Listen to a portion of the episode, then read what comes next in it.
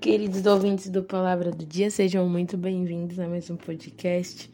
E hoje eu quero compartilhar com vocês um versículo muito especial, que está lá em Salmos 34, 8, que diz assim: Provem e vejam que o Senhor é bom, feliz é o homem que confia totalmente nele. E nesse fim de ano é comum a gente ficar bem reflexivo, né? E eu lembrei muito desse versículo porque quantas coisas já aconteceram nesse ano, né, que tá se findando agora em dezembro. E se a gente for parar para ver e fazer prova, né, a, no português o verbo provar, né, ele pode ter tanto um sentido de provar e de desfrutar, como provar, né, provar algo, provar que algo de fato aconteceu.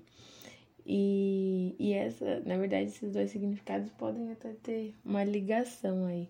Mas quando a gente vai fazer isso com relação ao Senhor, provar, desfrutar, né?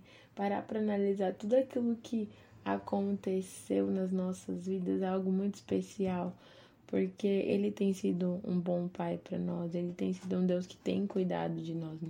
Ainda que o nosso ano não tenha sido apenas momentos fáceis, mas também houveram muitos momentos felizes. E se eu estou podendo aqui falar e você está aí me escutando, é porque até que o Senhor tem nos sustentado.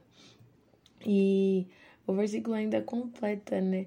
Confi... Feliz é o homem que confia totalmente nele. Quando nós depositamos a nossa confiança no Senhor nós nos tornamos pessoas felizes, porque a nossa ansiedade, os nossos medos estão todos depositados nele.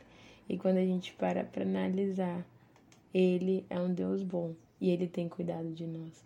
E eu quero deixar essa mensagem, sabe, para esse fim de ano, que a gente possa realmente provar, né? Trazer à memória aquilo que aconteceu, quantas provas foram durante esse ano que o Senhor é bom, que Ele é um bom Pai, que Ele tem cuidado de nós. E às vezes você também pode estar me ouvindo e lembrando das dificuldades, das coisas difíceis que aconteceram, porque provavelmente aconteceu. Mas o Senhor estava conosco, o Senhor estava ali nos suporteando, sendo nosso sustento nos dias difíceis. E nós podemos dizer, né?